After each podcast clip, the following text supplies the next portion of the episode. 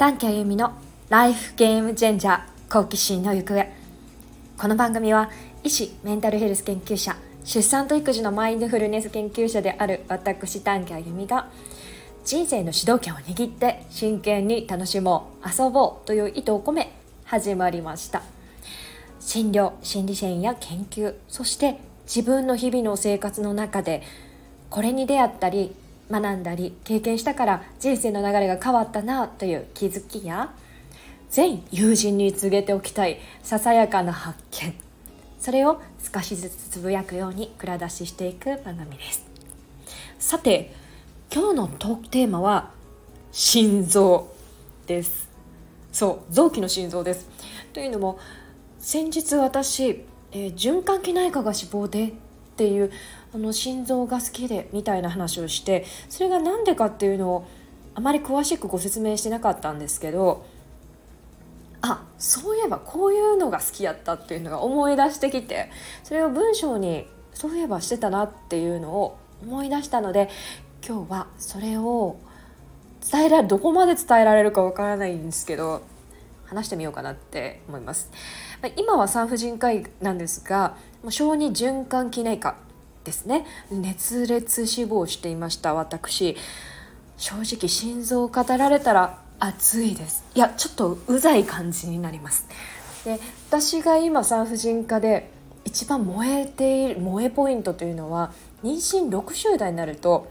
本当に数ミリの赤ちゃんの体の真ん中にキラッキラッと光るそういった心臓の拍動が見え始めるんです。心臓って本当にすごくてこう独自のリズムを持っているので私たちが「心臓動け心臓縮め」とかしてるわけじゃないやないですかこれ本当に心臓独自のリズムがある一部の細胞濃度というところから電気信号を発してですねそれが心臓の壁に伝わる神経に伝わっていって波打つように心臓が筋肉が収縮と拡張を繰り返すんですよ。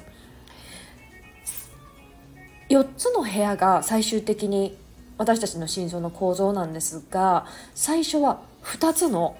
寄り添った管なんです。でそれがねじれるように交わっていってこうとぐろみたいな感じになって4つの部屋を作ります。で部屋を仕切る弁もそれから作られていきます。胎児の時の血液循環っていうのはこう私たちが体外生活ですねあの生まれてからのこう心臓の構造と流れと全然違っていて赤ちゃんは胎盤からもらって酸素と、えー、栄養をもらってでまたへその緒を介して胎盤にお返しするっていうことがあるのでもうへその緒っていう循環が、まあ、まずあるっていうのを利用するべくちょっと違う構造になってます。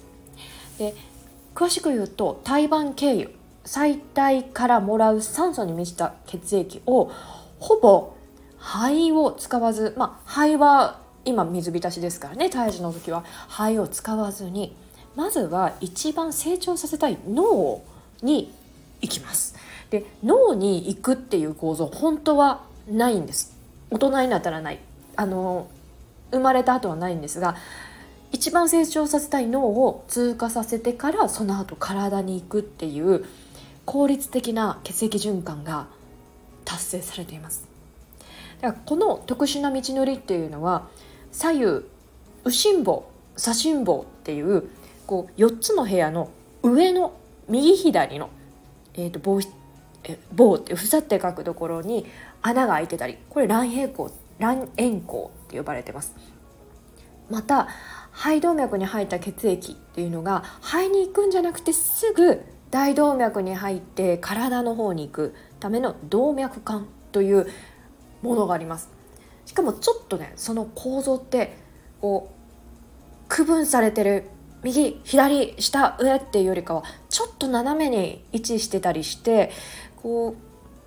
赤ちゃんの体に入ってきた血液の流れが何の障害もなく通過できるような角度に若干斜めに配置してるんです。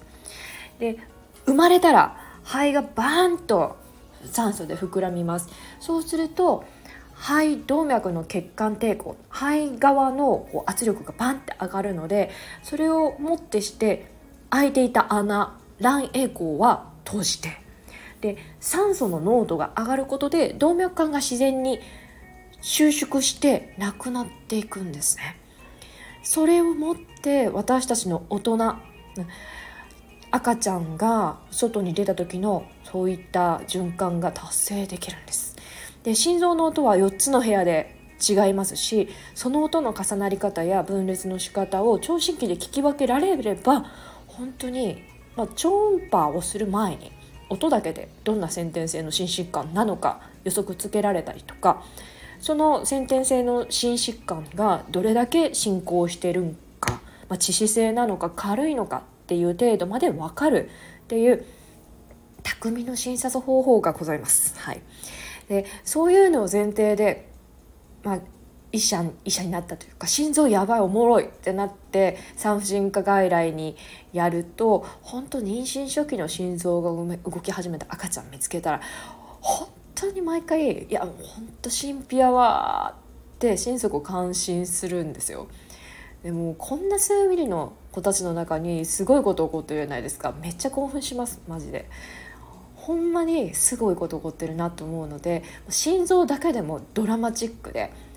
すごいってなりながら心拍確認毎回毎回毎回ほんまに好きです。なので、えっと、そういう構造のこととか心臓の動きに関してとかの音の違いとかもあることを知ってるだけにやっぱりときめきながらやってるなって思ってます。だからもしこの聞いてらっしゃる中で私の産婦人科外来の妊婦検診を受けたことがある方はちょっと私オーバーリアクションに見えるらしいんですけど本当にめっちゃすごいこと起こってるって思いながら妊婦検診させてもらってるんでそういうことです。ちょっとそういう心臓フェチなんで心臓フェチでありあすごいな進化の歴史をお腹の中でやれてんねんなっていうこういつも新鮮な気持ちで妊婦検診をしている分ちょっと暑苦しいかなって思ってるんですけど あのそういう風に心臓の面白さを捉えてます。ですからうち猫と一緒に住んでるんですけど猫の心臓の音聞くのとか好きです猫の心臓は人間と同じ構造をしてるんであのその音も聞くしちょっと触らせてもらって心臓が鳴ってるこう動いてるのを感じたりだとか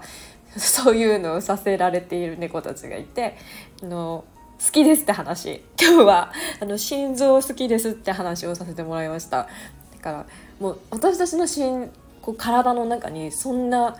自律的に動くものがあるんだって思うと素敵すぎると思います。はい。じゃあ今日はこんなところで心臓の話でした。またお会いしましょう。今日も良い一日を。